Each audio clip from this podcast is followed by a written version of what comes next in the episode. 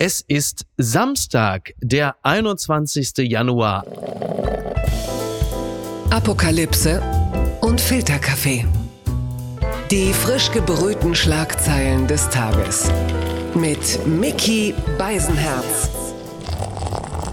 Einen wunderschönen Samstagmorgen und herzlich willkommen zu Apokalypse und Filterkaffee mit der Wochenendbeilage. Und auch heute beschäftigen wir uns ein bisschen mit dem, was abseits des harten Newsgeschehens sonst noch so passiert ist in der Popkultur, in der Gesellschaft, in äh, der Kunst womöglich und im Abseitigen. Und ich freue mich sehr, dass er endlich mal bei uns zu Gast ist. Äh, wir kennen uns schon lange, wir haben uns schon in den unterschiedlichsten Lebensphasen Lebensphasen äh, getroffen, gesehen, einander begleitet. Der Schauspieler, der Aktivist Brick Schaumburg. Ich grüße dich. Hi. Moin.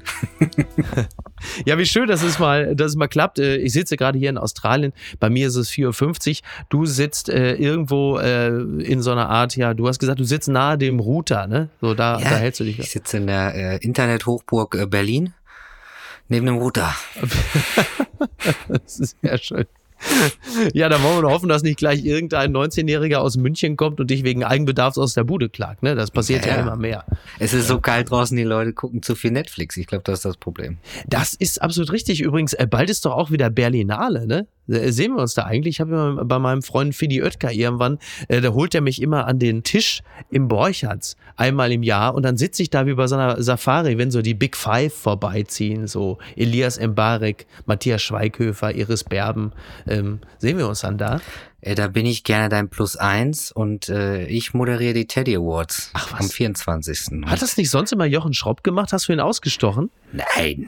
Wenn, haben, ich, haben wir uns von der Bühne umarmt. Ähm, ne, habe ich letztes Jahr auch schon. Ja. Freue mich dann dieses Jahr hoffentlich wieder mit voller Bude. Davon ist äh, fest auszugehen. Also äh, die ganzen Messen gehen ja wieder los, die ganzen Preisverleihungen und äh, machen uns nichts vor. Also gerade im künstlerischen Gewerbe äh, sind die Menschen äh, sehr happy, wenn sie mal wieder irgendwo äh, in volle Seele gehen können und danach auf Partys oder also von ja. daher ist die ist die Stimmung bei den Teddy Awards anders als beispielsweise bei der Berlinale? Also ich würde sagen, überall, wo die äh, queeren äh, Bühnenmenschen ihre äh, Finger oder Stimmen ja. äh, mit drin haben. Also abgesehen davon, dass wir da eine fabulous sexy Party geben am Ende natürlich. Ja. ja. Äh, auch die Musikacts. Es wird, es wird einfach sehr schön. Und ich glaube, was ich gemerkt habe, wohlig. Mhm. Also nicht so ja. dieses, da gibt's kein Big Five. Da ist es, wir sind die Big whatever, 500. 500. Ja, genau. Ja. Also wirklich, okay. ich glaube, das ist ein bisschen mehr, wir sind die, die eh zusammen für was anderes äh, sorgen möchten. Das ist ein gutes Wort. Also wir ja. möchten gerne Veränderung und wir möchten uns überall sehen und Diversität, wie wir Menschen nun mal eben sind, wundervoll, vielfältig und alle besonders. Deswegen. Vielleicht also ich muss ich dein Plus eins dort sein. Vielleicht bin ich einfach immer auf der falschen Party gewesen. Also hätte ich nur Plus eins, wäre ja traurig, aber du darfst äh, meine Familie begleiten. Du darfst Teil meiner Familie sein. Das ist gut. Das ist ein sehr schönes Angebot. Das nehme ich dankend. Nehme ich Aber dankend ich komme trotzdem mit an den Tisch. Das gibt's doch gar nicht.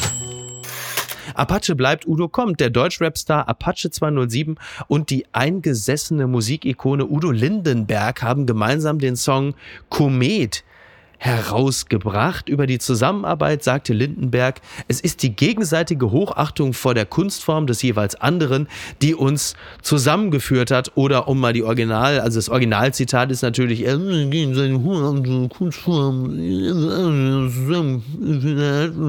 jetzt sind die beiden zusammen. Das ist auch wieder so eine, so eine Kombi, ähm, die mich ein wenig äh, überrascht hat. Lindenberg wird noch zitiert mit äh, cooler, schlauer Junge, sehr geflashte Texte, Trademark-Stimme und singt auch noch mega geschmeidig. Ich hatte irgendwann vor ein paar Jahren mal, äh, da musste ich wirklich aufmerken, als äh, Bushido zusammen mit Karel Gott einen Song aufgenommen hat. Mhm. Ich weiß nicht, ob du dich noch daran erinnertest. Da hat der Karel Gott irgendwie für immer jung ein ja, Leben genau, lang. Ja, ja, ja. ja, und dazu Bushido, da dachte ich auch schon, okay, jetzt ist, äh, jetzt wird's richtig wild. Warum und singen die das, das, eigentlich alle, wenn du das genauso machen kannst? Ja, äh, eben, wollte ich gerade sagen. Ja, ich weiß ja nicht, welcher Rapper bei mir demnächst vor der Tür steht. Jesus ist ja gerade in Haft. Da ist also, äh, Wären nur ein paar Meter zu Fuß von ihm zu Hause zu mir zu Hause, also theoretisch würde es gehen. Aber jetzt das Apache mit Udo Lindenberg, ist das, äh, ist das eine Art von Musik, wo du sagst, das, das höre ich mir an oder sagst du, ich hätte es nicht mitbekommen, wenn er es mir nicht gerade vorgelesen hätte? Ja, das Zweitere trifft auf jeden Fall voll zu. Ja. Wobei, wenn man sich ein bisschen in Hamburg aufhält oder irgendwie geschäftlich unterwegs ist, glaube ich, dann ist das schon mal möglich, dass einem das über den Weg läuft oder dass das Du meinst irgendwo, jetzt wie Jizzes und die 187 Straßenbande? Nee, ich meine, dass äh, Udo da auf einmal wieder Ach irgendwo so, auftritt ja. und dann kommt Apache halt mit. Das könnte ich mir vorstellen, dass mir das irgendwann passieren würde. Ja. Und ähm, boah, bei Musik bin ich echt so, es ist Kunst, Ja. es hat eine Daseinsberechtigung, wenn es Menschen hören. Ja. Also bist du da eher so mit buddhistischer Gelassenheit, gehst du an das Ganze ran und sagst, okay, komm. Ne? Ja, ich kann, also ich glaube, wir können mit großer Wahrscheinlichkeit sagen, dass sich das verkaufen wird. Ja, das halte ich ich, frage mich für- immer, wohin. Ja. ja. Aber das ist auch okay. Ja. Ja. nicht an mich. Aber, aber es gibt doch, es gibt doch auch immer, weil wir gerade kurz drüber, es gibt immer so eine Phase, wo so Künstler, die vielleicht so, eine, so noch so einen leichten Indie-Hauch haben, plötzlich Sachen machen, wo man sagt, okay, jetzt haben sie wirklich ein anderes Publikum erschlossen. Also bei Sido war das ja irgendwann so der Fall, wo es dann irgendwann dann so in Richtung Schlager ging. Und das habe ich bei Materia irgendwann auch festgestellt. Ich war immer großer Materia-Fan, bin es in gewisser Hinsicht auch immer noch. Aber als plötzlich auch noch Lila Wolken um die Ecke kamen, da dachte ich, okay, also jetzt, äh, wenn es dann irgendwie bei Hitradio Antenne gespielt wird, da bin ich persönlich dann jetzt wirklich langsam raus. Also ich finde immer so, es gibt so einen Moment, wo du merkst, dass die Musik zu berechenbar und zu kalkuliert ist. Und das ist natürlich bei den Kollaborationen auch ganz häufig der Fall. Ja, es verkauft sich einfach, weil es dann zwei Namen sind, die irgendwie sich halt verkaufen und Legenden. Mhm. Ich glaube, ja, das das ist wie es ist, ne? Also beim Reeperbahn Festival war ja Udo auch wieder im Opening dabei Mhm. und ich glaube, mir würden schon viele andere tolle Menschen einfallen, die in Hamburg jetzt auch einfach gerade ziemlich geil sind. Aber es löst doch trotzdem immer wieder. Kennst du das, wenn man denkt so, boah, würde ich nie hören und dann hast du einen scheiß Ohrwurm? Ja, äh, absolut, klar, andauernd. Äh, Das geht mir jeden Tag so, weil ich bei Twitter wieder irgendeinen Scheiß lese oder ich im Zweifel im eigenen Podcast irgendwie für immer jung ein Leben lang singe und dann äh, natürlich jetzt den ganzen Tag damit. Das, ach, das ist auch ein Fluch. Ja, natürlich kenne ich das. Ja, das genau deswegen wissen wir ja, irgendwie funktioniert es dann doch. Oder, oder, äh, bevor ich zum nächsten Thema komme, oder es ist halt so, ich teile mir ja mit meiner Tochter quasi einen Spotify-Account. Also sie hat zwar ihre eigene Playlist, aber es ist ein Account. Und äh, sie hört natürlich andere Sachen als ich. Die hört aber so Sachen wie, was weiß ich, Blackpink oder äh, wie die Sachen jetzt alle heißen. Und das killt natürlich auch meinen Algorithmus und mir wird natürlich eine Scheiße vorgeschlagen. Und ich denke so, was ist denn das bloß? Aber gut, das ist es. Es ist ein anderes Thema. Die unbequeme Meinung. Anwohner sauer auf Lützerath-Aktivisten haben die ganzen Dörfer zugeschissen. So schreibt der Fokus über diesen Vorgang. Auch nach der abgeschlossenen Räumung ist das Thema Lützerath noch nicht beendet. In einem Brief beschweren sich Anwohner über die angereisten Aktivisten, die den ganzen Ort zugeschissen haben, die Lage in Lützerath im Newsticker. Also die Anwohner sind äh, entsetzt. Ja, es, es geht da um äh, Erkelenz und der Landrat Stefan Pusch, äh, Corona bekannt geworden. Alle sind da irgendwie involviert. Und äh, es geht um die Aktivisten, die hätten sich auch in deren Dörfern Keienberg, Kuckum, Beverath und Ober- und Unterwestrich niedergelassen, als sie für den Lützerath-Protest anreisten. Sie rennen wie selbstverständlich in zwei Nächten durch die Dörfer, vermummt, schlagen Scheiben ein, beschmieren Wände und feuern Böller ab. So zitiert die Rheinische Post. Es kommt aber noch weiter. Barbara Oberherr, eine Anwohnerin, die laut Rheinischer Post als Sprachrohr, Zitat, der Menschen in den Dörfern fungiert, sagte der Zeitung, also für uns fühlt es sich an wie in Hitchcocks Die Vögel. Da rennen nachts 100 bis 200 Schwanzvermummte durchs Dorf, rufen Parolen und werfen Böller. Die haben im Grunde die ganzen Dörfer zugeschissen, an den Häusern und auf den Feldern massive Schäden hinterlassen. So. Und was machen wir jetzt? Das gibt dem Ganzen doch nochmal eine ganz neue Note. Also wir haben doch zum Thema Lützerath jetzt eigentlich im Grunde genommen schon so ziemlich jeden Take gehört. Aber dass die äh, da die ganzen Dörfer zugeschissen haben. Also was sagt uns das denn jetzt über die Klimaprotestbewegung, BRICS? Ich würde mal einfach sagen, äh, ist auch vielleicht ein bisschen beschissen von den äh, Zeitschriften, Zeitungen, was auch immer, die wieder ablenken wollen, was eigentlich gerade überall vertuscht wird vielleicht. Also Ja, meine Babysitterin, unsere Babysitterin äh, ist ja äh, absolut erste Reihe Fridays for Future und ich bin mega stolz auf mhm. alle, die wirklich wirklich da ganz tolle Dinge leisten. Ja. Dass bei jeder Demo leider wirklich auch Vollpflaumen sich anschließen, da brauchen wir nicht drüber reden. Das, äh, das ich ist kann dir sagen, ja. dass da keiner von, von den Menschen, die wirklich was verändern wollen, oder haben wir schon mal hat irgendjemand eine Greta da hocken sehen? Ich glaube nein. Also, ähm, oder hätten sie ein Foto von gemacht. Was denn das? Du meinst, dass Greta äh, in Unterwestrich jemandem in den Vorgarten geschissen hat? Ja, das wäre das wär doch mal ein schönes Foto gewesen. Das, das Foto hätte ich allerdings auch sehen wollen ähm, naja, es ist, also wenn deine Freundin da aktivistisch weit vorne ist, dann wird sie ja möglicherweise auch ein, ein schönes Bild haben, was das auch angeht. Also, dass die Fridays for Future Bewegung eine ernsthafte ist, das wird ja niemand in Zweifel ziehen. Und auch Lützerath äh, ist natürlich eine ernste Sache. Ja, ja. Aber ähm, das kommt dann halt nebenbei dann halt eben auch äh, ist zu solchen Vorgängen, dass sie natürlich auch irgendwo schlafen müssen. Die müssen ja irgendwo übernachten, zelten, was weiß ich, oder in Pensionen gehen oder was weiß ich. Und natürlich kommt es, es ist ja auch das Wildpinkeln, das berühmte. Also da muss man dann, sagen wir mal, im Rheinland, das ist ja eigentlich ganz schön man muss jetzt im Rheinland auf das in die Vorgärten pinkeln und äh, kacken nicht warten bis Karneval. Das ist in diesem Jahr vorgezogen. Das ist doch eigentlich auch ein ganz schöner Service ja. für die rheinischen Dörfer dort. Ne? Ja, aber ich glaube, den umliegenden Dörfern müssen wir einfach mal sagen, die können ja froh sein, die haben noch ein Dorf, ja. die haben noch ein Zuhause. Ja. Und äh, wenn in den Vorgarten gekackt, können sie übrigens in zwei Jahren super gut als Biodünger nehmen, müssen halt zwei Jahre warten. Ja. Aber ähm, wenn das deren einzige Sorge ist, wenn neben den viermal so viel Kohle abgebaggert wird, wie wir eigentlich brauchen oder abgemacht haben mit dem Pariser ja. Abkommen, dann würde ich mal sagen, ist das eine Sorge, die ist sehr gering. Ja, aber du weißt doch, der Mensch macht sich die Sorgen, in diesem Falle ja nahezu buchstäblich, immer im Rahmen der eigenen Möglichkeiten, in diesem Falle innerhalb der Grenzen des eigenen Jägerzaunes. Und ja, so ist das natürlich das größte Problem. Erstmal, äh, dass da einer in die Rabatten gekackt hat. Und das größere Bild sieht man dann ja auch nicht immer in dem Zusammenhang. Aber du hast natürlich komplett recht, klar, wenn man es jetzt ans Pariser Klimaabkommen koppelt, dann. Aber eine Frage habe ich in dem Zusammenhang Zusammenhang schon noch.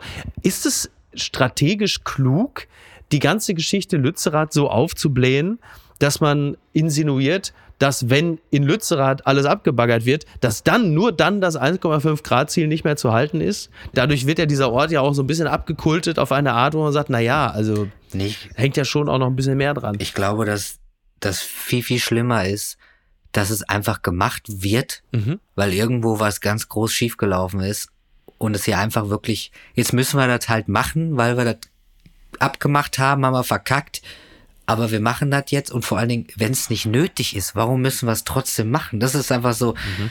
so waren wir doch früher, also das jetzt, äh, ich möchte das jetzt nicht mit Lützerath vergleichen, aber ja. wie viel haben wir bitte früher gekauft oder konsumiert oder auch einfach gemacht, weil wir dachten, machen wir lieber noch mhm. hätten wir ja heute mit dem Wissen heute sau viele Dinge schon allein aus den 90ern nicht mehr gemacht. Und das davor und davor und davor. Ja, ja, Aber absolut. das ist ja einfach sowas von beschissen. Und natürlich wird das mit der Kohle, naja, dann können wir halt einfach die 1,5 Grad können wir halt einfach vollknicken. Und das ist einfach so, wäre ein Schritt, der einfach sehr viel verändern würde, wenn man einfach mal sagen würde, ja, stimmt. Wir haben was Dämliches äh, angefangen und das könnten wir jetzt wirklich einfach lassen. Es gibt sie noch. Die gute Nachricht. Netflix gewinnt viele neue Kunden. Na, da freuen wir uns doch. Das berichtet die Zeit. Der Streaming-Anbieter litt unter schwindenden Userzahlen. Dann lief diese ganz bestimmte Doku und rettet Netflix das Geschäftsjahr. Der Erfolg der Dokumentation Harry und Meghan sowie der Serie Wednesday beschert Netflix einen überraschend starken Kundenzuwachs. Die Zahl der Nutzerinnen und Nutzer stieg im vierten Quartal um 7,66 auf 231 Millionen, teilte der Streamingdienst mit. Ja, es war zuletzt ja so, dass vor allem äh, zu Beginn der Corona-Pandemie. Da hatte Netflix das Glück, dass man sehr, sehr viele neue Kunden hat hinzugewinnen können. Und dann kam der Krieg in der Ukraine, die daraus folgenden wirtschaftlichen Entwicklungen. Und da haben viele ihr Abo wieder gekündigt. Jetzt ist aber wieder das Ganze im Steigen begriffen. Und das hat wohl auch viel mit Harry und Meghan zu tun. Ich muss ehrlicherweise sagen, das äh, finde ich erstaunlich, hatte letztens die Tage von Netflix eine Mail bekommen und dann stand da nur so drin, das, man kennt das ja mittlerweile, so Reminder, vergessen Sie nicht, Harry und Meghan zu Ende zu gucken. Und äh, ich dachte so, ach du ganz ehrlich, also nee, ich habe irgendwie zwei Folgen geguckt und ich, ach, weiß ich nicht, ey. Also erstmal A, Harry und Meghan, ist das etwas, was dich fasziniert? Man hört ja gar nicht mehr auf, darüber zu reden. Und B, in welchem Zusammenhang hast du dafür gesorgt, dass Netflix über so her hervorragende Zahlen verfügt? Was hat dich zuletzt aufgepeitscht bei Netflix? Ja, ähm, ich würde sagen, ich war einer der äh, durchguckenden äh, bis nachts 1.45 Uhr, obwohl ich eigentlich hätte schon lange schlafen sollen, damit ich am mhm. nächsten Tag wieder aufstehen kann, ja. weil ich mit Kind alleine war. Hello Harry, hello Megan, kinda guy. Ähm, tatsächlich Wednesday fand ich auch sehr gut, aber es gibt immer mal so Serien, die man total krass durchguckt. Mhm. Also ich glaube, eine der ja. Vielleicht habe ich deswegen auch Harry und Meghan geguckt, aber ja. Suits war eine von den Serien, die ah. ich sehr gut fand. Ja, sehr gut. Fande, fande. Ich fand, fand die gut. Ich fand, fand, finde ja. immer noch. Ich habe ich hab bei, bei Suits irgendwie, ich, ich habe da irgendwann mal mit angefangen und habe dann aber nicht weitergemacht. Ich glaube, ich müsste es mal wieder machen, weil die Serie ja wirklich sehr, nicht, sehr gut ich ist. Ich habe auch immer noch so ein ja. paar, ja. aber das ist das Ding. Wenn man Staffeln ohne seine, naja, in mhm. meinem Fall meine Frau guckt ja. und dann bin ich wieder zu Hause, ich gucke die ja dann nicht weiter, weil sie ist ja dann da. Ja, ja. ja. dann, dann verliert man es irgendwie. Und bei Harry und Meghan war dasselbe Ding, sie war weg. und dann habe ich einfach sehr leicht verdauliches Mhm. Nach einem echt langen Tag mit Kind alleine, war ich, habe ich einfach so, hä, was läuft hier noch so? So habe ich das so geguckt. Ja, ist ja auch Harry und Meghan ist ja auch so ein bisschen wie wie schöner Wohnen mit so ein bisschen GZSZ drin so, ne? So ist, ist, die sitzen da in einem netten Ambiente und dann wird aber halt mal so ein bisschen die königliche Familie getrashed. Ja. Das nennt sich ja Ambient TV, das ist ja so ein schöner Begriff. Emily in Paris Boah. ist ja so eine wahnsinnig beliebte Serie gerade. Marie Agnes Strack-Zimmermann hat bei äh, Studio 9 im Deutschlandfunk Kultur da davon geschwärmt. Im Humboldt-Forum saß sie da mit Kobini und Frenzel und hat sich da in die Karten gucken lassen. Soll super sein. Meine Frau äh, schwärmt auch schon sehr davon, obwohl sie echt intellektuell wie sie ist, hm. weiß, dass sie das geistig gnadenlos unterfordert. Aber das ist halt so ein bisschen so wie Fahrstuhlmusik zum Gucken. Ja, ja. Ich habe das in die erste Staffel reingeguckt, fand ich relativ Banane. Mhm. Aber vielleicht mag ich auch diese Art von, das sieht halt aus, gefilmt wie in Disneyland. So, also es ist ein bisschen ja, ja, zu schön ja, alles, so ein bisschen mhm, zu, und mhm. auch überlichtet. So, also so es ist nicht überlichtet, es ist gut gefilmt, aber ja, ja. zu schön. Ja, es ist halt sehr viel Insta-Filter wahrscheinlich einfach, ne? Also es jo. ist so ein bisschen Bonbon-artig, aber ist doch, ne, wir reden ja immer von Eskapismus, liebe Grüße auch an Tommy Schmidt an dieser Stelle. Äh, es ist doch dann an dieser Stelle vielleicht ganz schön, wenn man ein bisschen mehr Farben in die Realität reindreht, als tatsächlich vorhanden sind. Äh, alles, was wir nachrichtlich ja, geliefert kriegen, das, ist ja derzeit äh, genau das Gegenteil, ne? Alles ist eher monochrom und da ist es halt ein bisschen, da ist halt ein bisschen mehr Technicolor und das ist doch auch mal ganz schön. Voll. Morgen vielleicht schon der Skandal des Tages. Adam Lambert kritisiert Besetzung George Michaels in geplantem Biopic. Das berichtet der Rolling Stone. Auch wenn es bisher nur ein Gerücht ist, dass ein Biopic über George Michael in Arbeit ist, hat sich Queen-Sänger Adam Lambert schon einmal dazu geäußert. Seine Kritik bezieht sich auch auf zwei andere erfolgreiche Biopics der letzten Zeit. Ja, es soll angeblich ein Biopic über George Michael gedreht werden. Theo James soll den ehemaligen Wham-Frontmann spielen und Adam Lambert, der ist ja der Toursänger von Queen, und der hat sich öffentlich geäußert, Zitat, toll, wieder soll ein heterosexueller Mann eine homosexuelle Ikone spielen, kommentierte er einen Instagram-Post, in dem das Gerücht aufgegriffen wurde. Er bezog sich auf die Besetzung für Freddie Mercury, Rami Malek und Elton John, Taron Egerton in den Filmen Bohemian Rhapsody und Rocket Man. Und jetzt meine Frage. Briggs, ist es unzulässig, dass ein heterosexueller Mann einen Homosexuellen spielt? Ich meine, es handelt sich doch um Schauspiel. Ja, da sind wir natürlich total äh, in meinem Tanzbereich. Und, ja, ähm, deswegen fragte ich dich. Ja, also ich sage jetzt, äh, mhm. es ist einfach ein ganz emotional behaftetes Thema. Ja. Es ist super tricky und dann ist es, kommt die Aussage sehr oft von nicht spielenden Menschen Mhm. Dennoch also weiß nicht ich, spielende Menschen, also Leute, die keine schauspielenden äh, Menschen, die also, nicht dem Schauspielberuf ja, ja, nachgehen. Ja, ähm, ja. Und dann trotzdem weiß ich genau, was sie damit meinen. Das ist so ein bisschen, mhm. ist so ein bisschen zwei, also es ist einfach ganz viel in einem, mhm. weil einfach es geht in erster Linie um Repräsentanz und genau. wo, wo sind alle Menschen? Und es gibt ganz viele mhm. tolle Menschen, die schauspielen aber oft wird einfach nicht weit genug geguckt oder es mhm. wird wieder ein sehr bekannter Name genommen, weil es vielleicht einfach besser zieht, aber mhm. vielleicht hätte eine andere Person noch besser gepasst. Also generell, glaube ich, haben wir ein Problem mit Casting in Deutschland auch. Ja, Wenn wir ja. mal rumgucken, wie viele Menschen spielen immer wieder dasselbe oder wie viele sind einfach die ganze Zeit da wir haben mehr als 15 spielende Menschen in Deutschland. Wir haben auch ganz fa Absolut. fantastische spielende Menschen.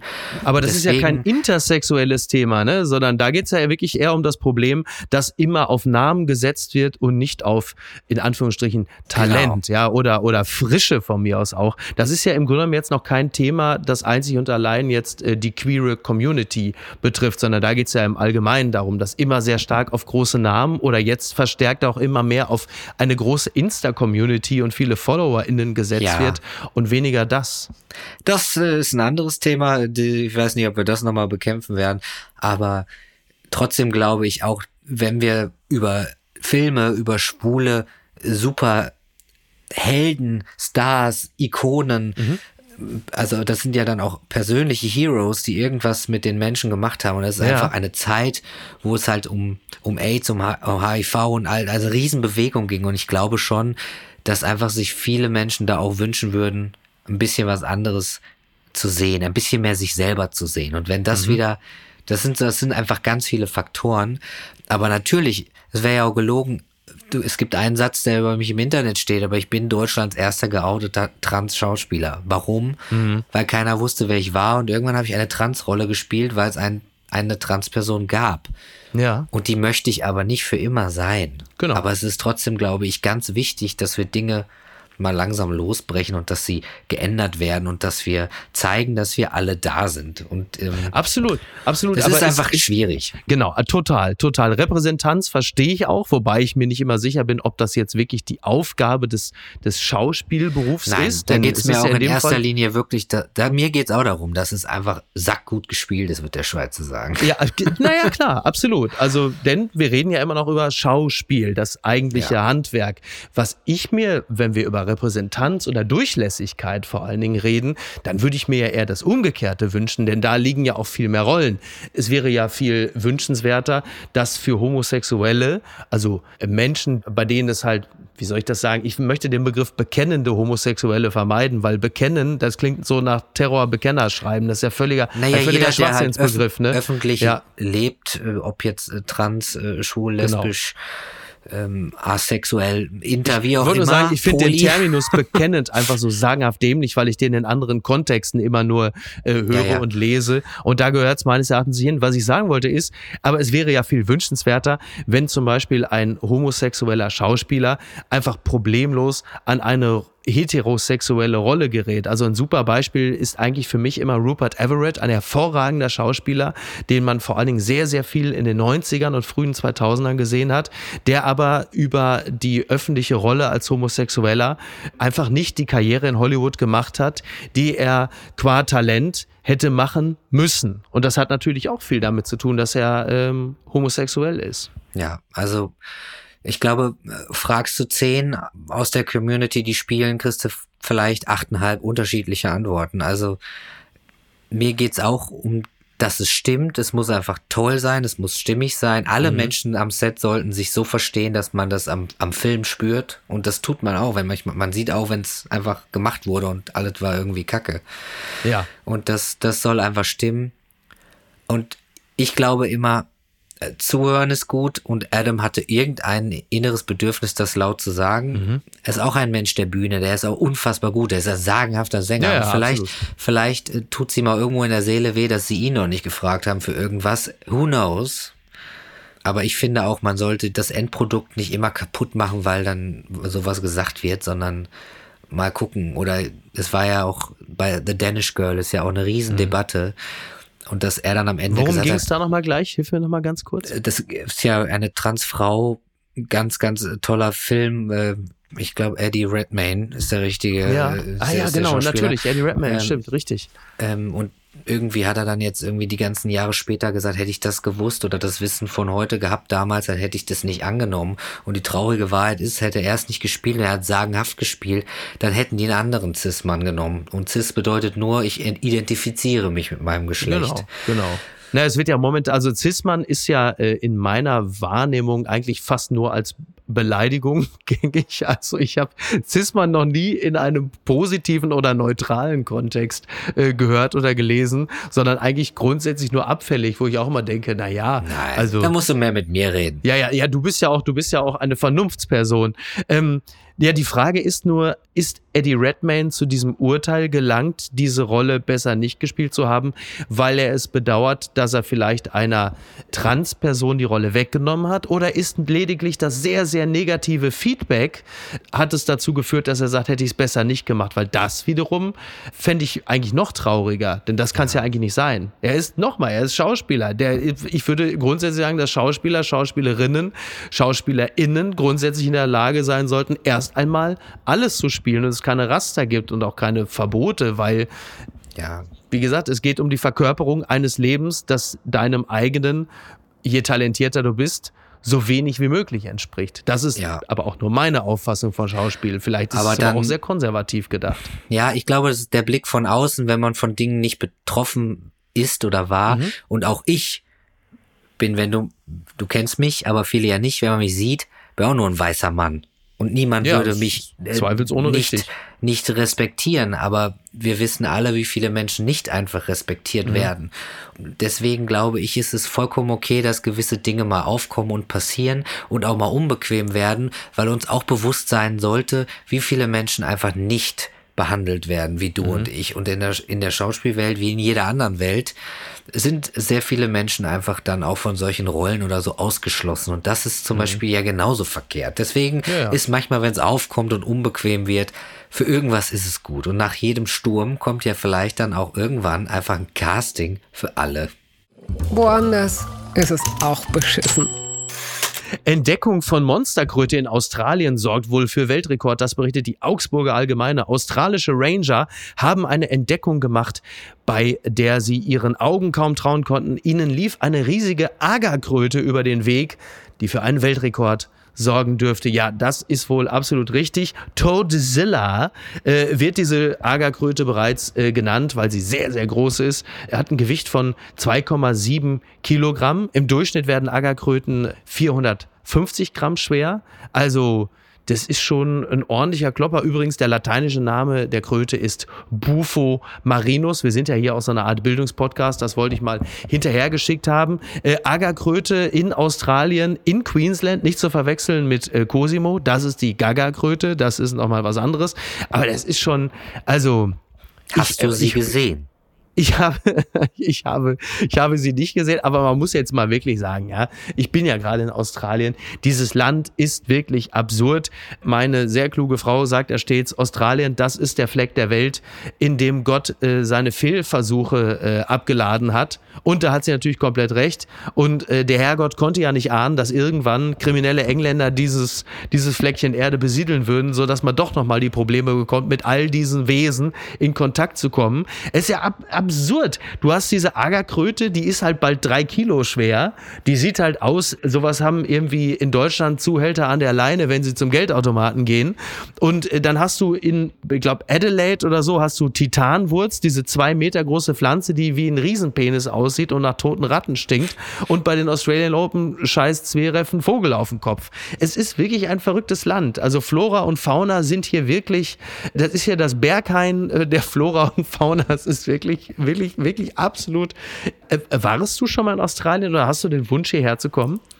Äh, ich war in Australien. Ich habe ja einige Zeit in Neuseeland gewohnt und mhm. ich bin auch sehr glücklich immer wieder ja. in Neuseeland äh, ausgestiegen. Also mhm. das ist meins. Neus äh, Australien war es. Die Menschen, ja, ich habe ganz kenne ganz tolle Leute aus Australien. Mhm. Habe auch so einige Dinge erlebt, ja. Aber natürlich, wenn man Australien besucht, wo ist man? Mhm. Surfers Paradise. Ja, selbstverständlich. Wobei Surfers Paradise ja gnadenlos zugebaut ist. Ne? Ja. Das ist ja eigentlich so ein bisschen wie Berlin-Hellersdorf am Meer, was sie da rausgemacht haben. Abs also alles, ja. Und dann Byron Bay und äh, Sydney. Mhm. Einfach, oh Gott, ich habe nur verschwommene Bilder von der von der Oper in äh, Sydney, weil ich war also. natürlich im Hostel, ich war so lattenstramm, Alles klar. dass du gar keinem erzählen. Aber wem sag ich das? Wenn man aus unserer Ecke kommt, äh, ja. Bochum so oder Kastrop oder irgendwas, ja, also richtig. wenn man jung ist, hm, Katastrophe. Du, ich habe aber schon einige Australier hier gesehen, die sind nicht mehr allzu jung und die sind, haben dem Alkohol trotzdem heftig zugesprochen. Wobei ich sagen muss, ein Pint Bier, also so ein Schooner, ist noch nicht mal ein richtiges Pint, das ist eher so 0,33, kostet hier halt auch mal schön 12 Dollar. Ne? Also so ja, viel ja. dazu. Naja, ja. Das, du bist ja jetzt wieder der, der Deutsche in dem Land, das ist ein bisschen wie der Deutsche in der Schweiz, aber wenn du da wohnst, du verdienst halt gut. Mindestlohn 22 genau. Dollar. Ne? Also, also ich hatte, dann geht ich, das schon. Das ist halt immer so die Sache, aber ich finde es ein mega spektakuläres Land und ich liebe, liebe Tiere und ich fand auch äh, Schnorcheln, Tauchen, Co. alles geil. Ja. Ich renne halt aber einfach gerne, wenn es so heiß ist, in ein Wasser und denk dann nicht, oh, jetzt bin ich in die Badewanne gerannt. Ja, das ging mir so ein bisschen so. Ja, das ist, das ist wohl richtig, äh, wo wir gerade, ähm, also erstmal zunächst seit, zur Agerkröte noch gesagt, das finde ich schon interessant. Äh, die Agerkröte wurde im Jahr 1935 in Australien eingeführt und damals war die Idee, sie als Schädlingsbekämpfer auf Zuckerrohrplantagen zu nutzen.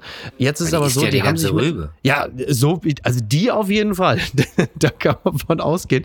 Und äh, heutzutage gelten sie als Pest. Die Agerkröten sind Allesfresser, die fressen Haushaltsabfälle, Mäuse, Insekten, sogar andere Agerkröten, im Zweifel auch äh, Schlangen und Reptilien. Ist wirklich der absolute Wahnsinn. Aber wieder ein schönes Beispiel und ein schönes Gleichnis dafür, dass du nicht gewinnen kannst, wenn du in die Natur eingreifst. Also du willst die Kröte als Schädlingsbekämpfer einsetzen und ein knappes Jahrhundert später ist das die absolute Pest und die Viecher werden größer als ein Rottweiler. Ja. Du kannst nicht gewinnen. Das erleben wir in anderen Kontexten, in größeren globalen Kontexten ja auch. Wann immer du eingreifst und versuchst, einen Missstand zu bekämpfen, ploppen plötzlich zwei andere auf und äh, als, als mahnendes Gleichnis taucht die Agerkröte also auch sehr, sehr gut, Mickey, wie ich finde. Mickey, hast du meinen Chihuahua gesehen? Ja, genau. Das tut mir wirklich leid, aber den Chihuahua hat Hannibal, meine Agerkröte, sich gerade nee, reingehauen. Mein Kröti beißt mich. Ja, Bufo marinus wollte ich nur an dieser Stelle nochmal sagen. Übrigens, wo wir uns gerade darüber unterhalten, und wir sind ja schon in Australien,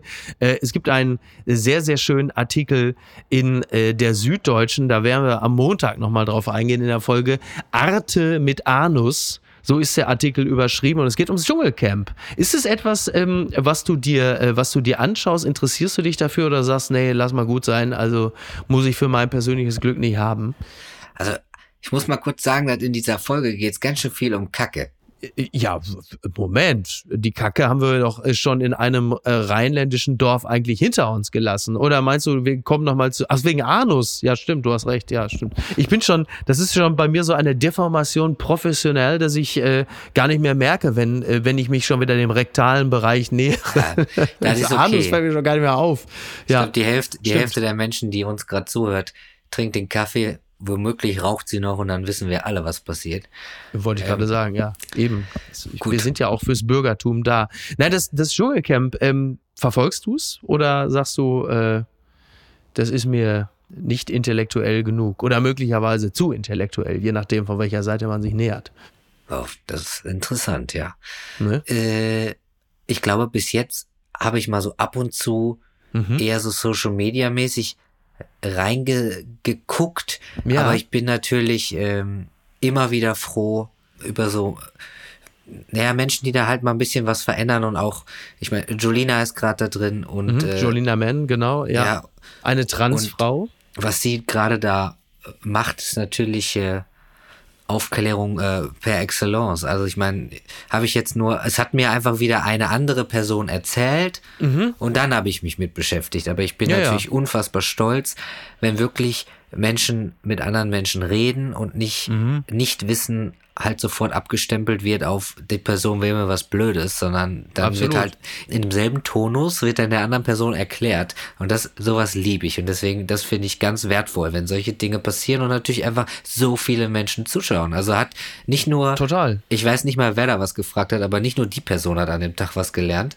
sondern eben alle, die geguckt haben, hoffentlich auch. Ja, total. Äh, das, deswegen ist dieses Format, unter anderem ist dieses Format auch so gut und ich würde sogar sagen so wertvoll, weil natürlich neben diesem ganzen unglaublichen Blödsinn, der da verhandelt wird, ist halt immer wieder auch zu Momenten großer Zugewandtheit und größtmöglichen Interesses kommt. Und dann hast du tatsächlich so jemanden wie Gigi, der ist halt wirklich, äh, wie würde man den am besten beschreiben, der ist so Sternzeichen Autoscooter, ja. Also wirklich die ganz schlichte Variante. Ich kannte den nicht, hätte ich nicht bei deiner Frau auf Instagram geguckt. Ja, äh, da kann man sich sowieso immer am besten informieren. Ich kannte ihn auch nicht. Jetzt habe ich ja nun von Berufswegen mit ihm zu tun.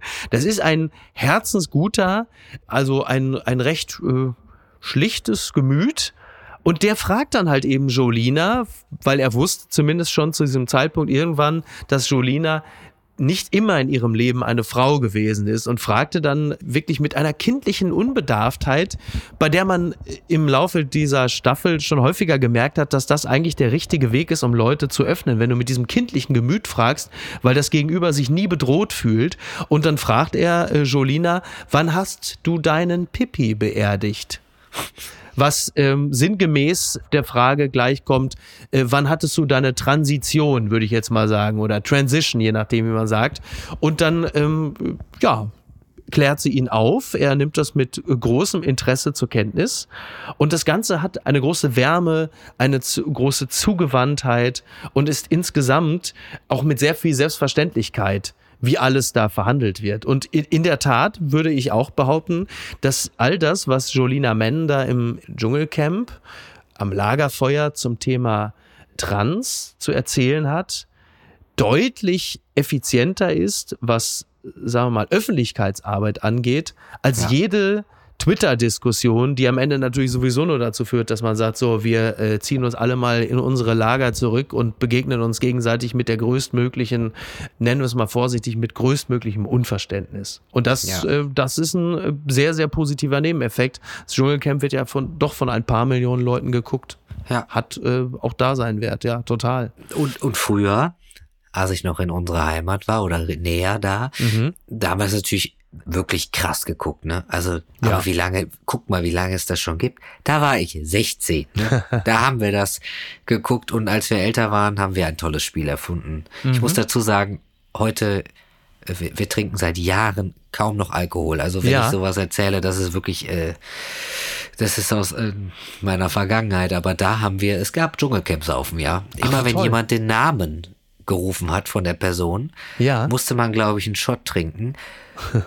Wenn die Person nur zu sehen war, musste man einen Schluck von seinem normalen Getränk trinken, mit Alkohol natürlich. Mhm. Und dann gab es noch irgendwie, es kommt immer drauf an, wenn die sich gestritten haben oder ein Name geschrien wurde, da musste man, also es war ah, wirklich, das konnte ja. nur böse enden. Das war auf jeden Fall, werde ich nie vergessen, war die Staffel mit Kadalot. Ach so, oh, das ist aber, und wie alt warst du da? 16? Nein, das kann aber nicht sein. Weiß ich nicht mehr. Nee, nee, nee, nee. Du hast gesagt, du bist 32 Jahre alt. Das kann nicht die Staffel mit Kadalot gewesen sein, weil Kadalot war ungefähr vor fünf Jahren da. Das kann ich hinkommen. Dann haben wir das dann nochmal gespielt, aber ich kann dir auch nicht mehr sagen, wer da alles war. Ja. Aber auf jeden Fall. Ähm, also in diesem, in diesem Jahr kann ja. man auf jeden Fall wunderbar äh, Dschungelcamp saufen machen, zum Beispiel immer einen kurzen Trinken, wenn Cosimo sich über ein Insekt äh, erschreckt. Da würde man auch relativ schnell äh, knallvoll sein. Und das bringt uns hierzu. Der Trick der Woche. Arzt warnt vor gefährlichem Suffspiel, taktisches Kotzen. Das berichtet der Fokus. In den sozialen Medien teilen Jugendliche einen Partytrend, vor dem Mediziner warnen, taktisches Kotzen, Trinken, Übergeben, weiter trinken. Sie riskieren Krebs.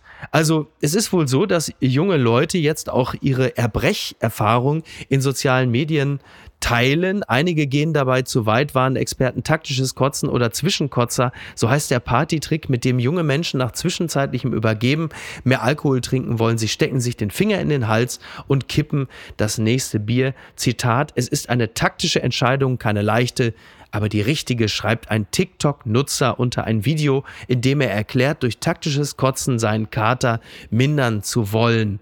Taktisches Kotzen, ich weiß gar nicht, weil ich das das letzte Mal gehört habe. Ich glaube, das hatte irgendwann mal Felix Lobrecht in Gemischtes Hack erzählt, aber eher so als Jugendphänomen, jetzt nicht, dass er ja. sagt, dass er das andauernd macht. Also äh, ne, taktisches Kotzen, das kannten wir natürlich seit Jahrzehnten. Da nannte sich das einfach immer Bulimie. Jetzt gibt es das offensichtlich sehr stark im Alkoholkonsumkontext und ist natürlich nicht viel besser. Ist dir das taktische Kotzen bekannt, Brix? Ja, ich würde sagen, die haben das nicht neu erfunden.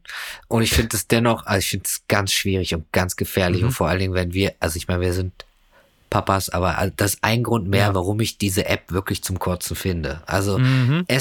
Essstörungen gibt es einfach so viele, wo einfach ja. nicht vernünftig ja. drüber geredet wird oder immer noch einfach, es wird alles so leicht genommen und dann da das so zu verbreiten, ist halt, ich glaube, wenn das neben den falschen Menschen gemacht wird, äh, gar nicht so geil. Und äh, ich weiß auch nicht, was es bringt, mehr zu trinken. Trink doch einfach so viel, wie gut ist. Kommt eigentlich auf selber raus, weil lattenstramm bist du so oder so. Ja. Ähm, ja, das ist schon ein äh, interessanter Leistungssport, denn äh, in meiner Wahrnehmung und meiner Erinnerung war ja äh, exakt das Kotzen, ja, also das, das ultimative Warnsignal, ja. äh, dass es jetzt wirklich reicht. Und ich glaube, ähm, also ich äh, kenne meinen Körper einigermaßen gut, da möchte er mir damit ja auch was sagen. In dem Moment, wo man sich übergibt, möchte der Körper mir ja signalisieren, mein Freund, äh, du lässt dich jetzt besser mal nach Hause tragen.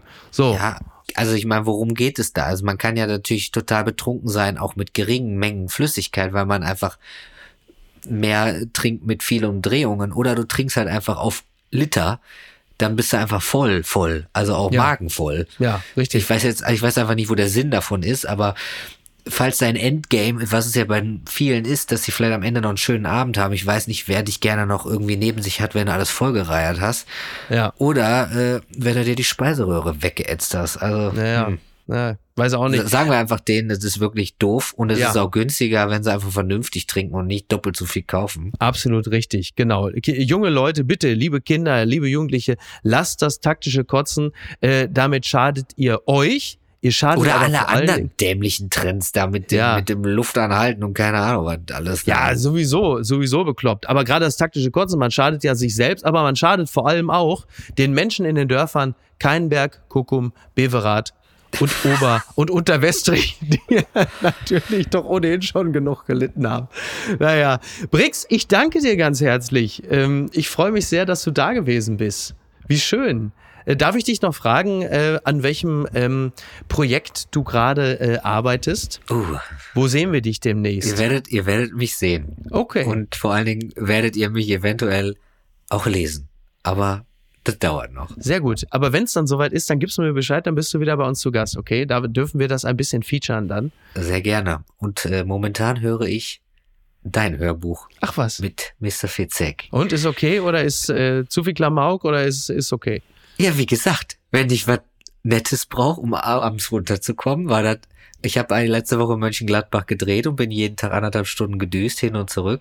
Da habe ich euch sehr gerne gehört. Ach, wie schön. Sehr gut. Da freue ich mich. Ja, ich habe dich sehr gerne gehört. Wie schön, dass du mal bei uns zu Gast gewesen bist.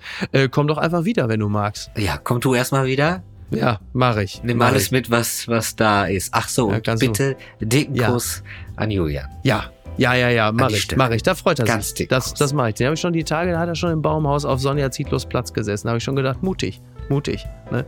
Ja, ja, ich grüße ihn ganz lieb. Der wird sich freuen. Brix, Dankeschön. Dankeschön. Mach's gut. Bis denn. Ciao, ciao. Tschüss. ciao.